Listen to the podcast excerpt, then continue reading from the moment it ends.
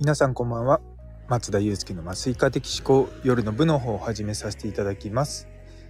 こちらは私のざっくばらんとした日常を語る会になっておりますのでお気軽に聞いていただければと思います。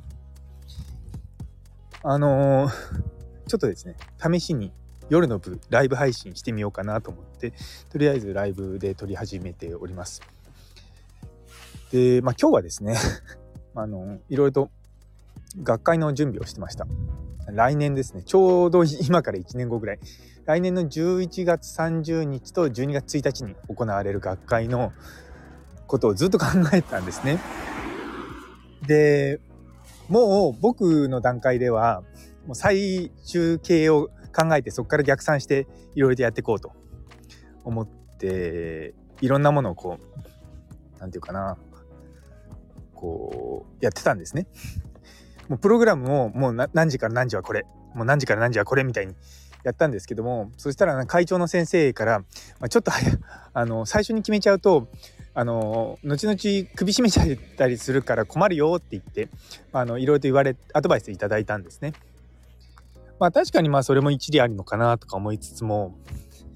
僕としてはもう最終段階を今考えないとまあもやもやっとしたものを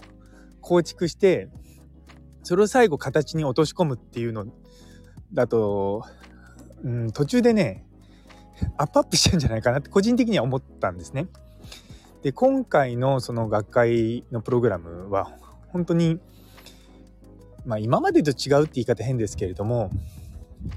その海外の学会みたいにみんながこうわちゃわちゃするとそこを目指しているんですね。でじゃあなんで海外の学会わちゃわちゃできるかっていうとやっぱりみんながその学会が主催するイベントに参加するんですよ。例えば懇親会とかあと朝のご飯がついてたりとかして朝ごはんを食べながらみんなでその辺でだべりながら、あの、フロアにいたりとかするんですね。でそういったものが日本の学会って実はないんですよ。で、学会主催するときはですね、その、まあ、学会屋さんと通称 呼ばれる、その事務局をやってくれるような方々と、まあ、一緒にタッグを組んでややっていくんですけども、その朝ごはんを提供したことってありますかって聞いたら、ないですって言われたんですよね。なんで、これは 私的にはよっしゃと思ったのは、他の学会がやってないことをやるっていうのはすごくいいのかなと思ったんですね。で、朝ごはんついてるとどういう行動になるかっていうと、まあ、ホテルで朝ごはんを食べないでとりあえず学会の会場で食べようっていうふうになるんですね。で学会の会場で食べようってなってでそうですねそうするとそこでご飯食べながらみんなとこう話すんですよ。でそこでやっぱりコミュニケーションが取れていくんですね。もちろんどこでご飯を食べるのかとか、まあ、食べる場所ですよね。それとか、まあそういったのは考えなきゃいけないんですけれども、基本的に、その、学会でサーブしたものを、まあみんなで、まあフロアというか、どうしてもその会場の中では飲食禁止だったりとかするので、まあ、ご飯食べられるような場所でご飯を食べていければいいのかなというふうにちょっと思っております。で、実はですね、あの、式部ちゃんキッチンカーをされてるミッチさんに、もう今日早速相談したんですね。っていうのも、まあ、なんていうか、結構朝ごはんのケータリングって調べてみたら、驚くぐらいに出てこなかったんですよ。今考えてるのはコーヒーと、まあ、コーヒー飲めない人のために紅茶と、あとは、なんだろうな、あの、スナックみたいな感じで、バナナとかみかんみたいな、まあ、手が汚れないデザート。それと、あの、スコーンとかマフィンみたいな、まあちょっと甘、まあクッキーでもいいんですけど、なんかちょっと甘いけど腹持ちするようなもの。と、まあと最近だとプロテインバー。あとカップに入ってヨーグルトみたいな、まあそ、そんな感じなものを提供できればいいなと思ったんですよね。本当にね、いいものだと、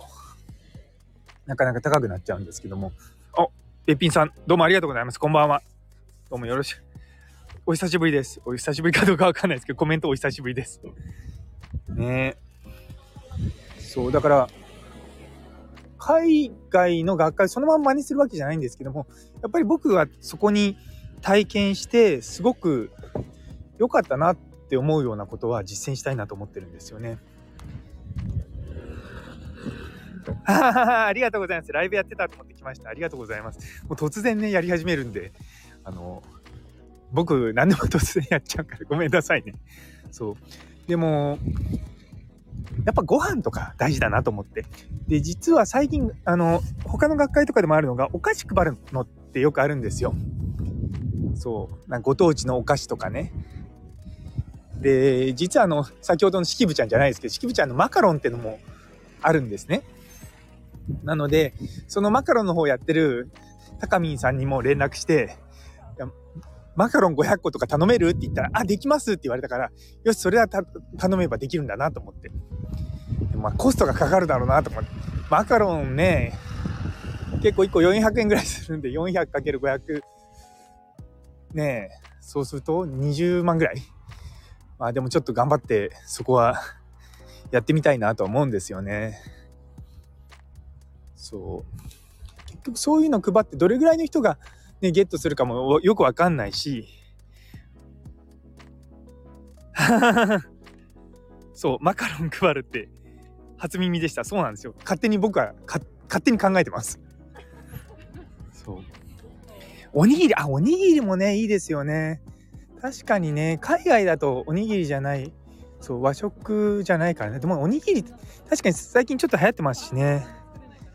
そう。あとなそう学会そのものには多分500人から600人ぐらい参加すると思うんですね。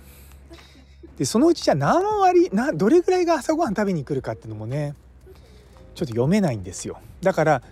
まあ、事前登録っていうのをするのでその時にあの朝ごはんを食べる予定あの学会場で食べるサーブされたら食べますかみたいなのであのアンケートを取ってみてもいいのかなと思うんですよね。あハーブティーね。そう茶そうお茶に関してはあの埼玉なので狭山茶があの名物？なのでおやつの時にさっきのマカロンと狭山茶を出したらちょっとでも合う合うかまあ分かんない。そうでもちょっとやってみたいなとは思うんですよねなんかやっぱりその学会に参加してなんかちょっとなんかいい体験みたいなのがそうできるといいのかなと思うんですよ。で完全ご当地でやるとなかなか難しくて埼玉ってななんか、まあ、うちは川越の方なのであのー、芋のお菓子は多いんですよ。芋のお菓子かとかそう好みは分かれるよなとか思いつつもそう。なんかそういう妄想ですねやってたらですね。ま、ちょっと考えるの早すぎなんじゃないかって先ほども言った通りその会長の先生から「あ欲しいもね欲しいもいいですね」べっぴんさんありがとうございます本当に。そう欲しいも。僕実は全然これと関係ないんですけど僕もともと芋嫌いだったんですよ。さつまいもとか。でもうちの家内が大好きでもうずっと食卓に出るんでだんだん食べるようになってきてもう最近はむしろあの芋けんぴ大好き人間になってしまったんですよねそう、芋けんぴ美味しいんですよ。うん。あれ本当に体に毒ですよね。止まらない。あの甘じょっぱいというか、ああいったのがね。そう。なんかこう、学会の会場のどっかの、その、企業展示って言って、その、業者さんそう、やめられない止まらないですよ。そう、業者さんのブースの近くにお菓子置いとくと、みんなそこに行くじゃないですか。で、今までも、そう、あ横須賀にはグルテンフリーのスイーツへえそんなのもあるんだそうだからお菓子お菓子だなと人間を釣り 大人になっても結局ねそういったお菓子とかに釣られちゃうっていうのもあると思うんですよねそうで今日結構そういったことを考えながらやってましたでもどうなんですかね1年後の企画僕は決して早くないと思うんですよねもう時間決めちゃった方が依頼する相手にもわなんていうか明確で僕はいいと思うんですね。っていうのは逆に僕はその講演とか依頼される時に時間が未定とかすごく嫌なんですよ。ちゃんと何分ぐらいの講演でこうこうこういうもの出て具体的なものを相手に示すのは僕は礼儀だと思っているのでやっぱりちゃんとそこはしっかり決めたいなとは思ってます。まあもうあくまでもね予定なのであのー、急な変更とかあるかもしれないけどもまあそこはご理解いただいてっていう形でできればなと思いました。というところで最後まで聞いてくださってありがとうございます。今日という一日が皆様にとって素敵な一日になりますように。それではまた明日。そうですね。佐々木さん、そう。やる気がある公演なら1年前でも準備したい。ほんとそうです。頑張ります。それでは